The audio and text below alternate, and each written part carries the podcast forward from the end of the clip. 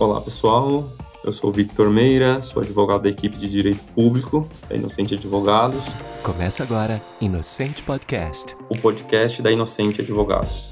No episódio de hoje, vou tratar sobre a legitimidade ativa para ajuizamento da ação por improbidade administrativa.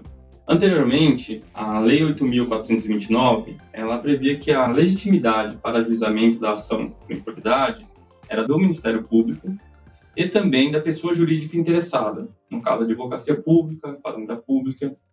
No entanto, a Lei 14.230 alterou o artigo 17, restringindo a legitimidade apenas ao Ministério Público, condicionando ainda a necessidade de que seja manifestado nos autos das ações em curso o interesse pelo prosseguimento da ação que for ajuizada pela advocacia pública.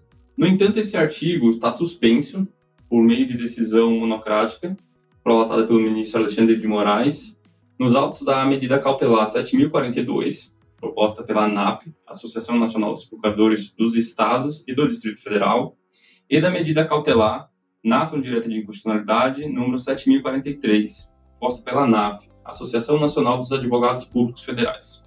A decisão prolatada pelo ministro Alexandre de Moraes, apesar de depender ainda de ser referendada pelo Pleno do Supremo Tribunal Federal, ela reconheceu a legitimidade ativa concorrente entre o Ministério Público e as pessoas jurídicas interessadas para a propositura da ação por ato de improbidade. Dessa forma, até a decisão final pelo Pleno do Supremo Tribunal Federal, tanto o Ministério Público quanto as advocacias públicas, tal como era antigamente, possuem a legitimidade ativa para o juizamento da ação. Bom, essas são, de uma forma resumida, os principais pontos sobre a legitimidade ativa foi alterada recentemente pela lei. Como mencionei, já está sendo discutida a validade do dispositivo no âmbito do Supremo Tribunal Federal. E quem sabe em um próximo podcast podemos chegar aqui a um entendimento final pelo Supremo.